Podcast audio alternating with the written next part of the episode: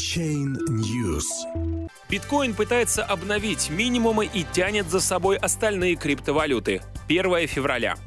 Курс биткоина не может закрепиться выше 10 тысяч долларов и пытается обновить минимумы, формируя негативную динамику всех крупнейших криптовалют, за исключением эфира. На торгах в четверг, 1 февраля, участники криптовалютного рынка остаются во власти минорных настроений. Среди 20 крупнейших по капитализации криптовалют, по данным CoinMarketCap, только эфириум удерживается в зеленой зоне. iOS выступает главным аутсайдером списка топ-10, теряя в цене почти 10,5%.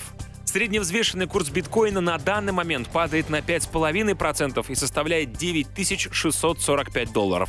Тот факт, что флагманская криптовалюта вместо того, чтобы уверенно отскочить от психологической отметки в 10 тысяч долларов, наоборот пытается обновить минимумы 17 января, оказывает негативное влияние и на другие монеты. Технический взгляд на динамику курса биткоина указывает на отсутствие разворотных признаков. Тенденция к ослаблению, которая наблюдается с момента достижения в декабре абсолютных максимумов около 20 тысяч долларов, вполне может получить развитие до 8-7 тысяч 700 долларов. В этом случае биткоин протестирует 200-дневную скользящую среднюю линию, индикатор RCE, а также сформировавшая нисходящую направленность 50-дневная SMA указывают на возможность такого исхода. После головокружительного роста биткоина на 1400% в прошлом году, когда его капитализация увеличилась на 200 миллиардов долларов, в январе текущего года криптовалюта обвалилась на 30%.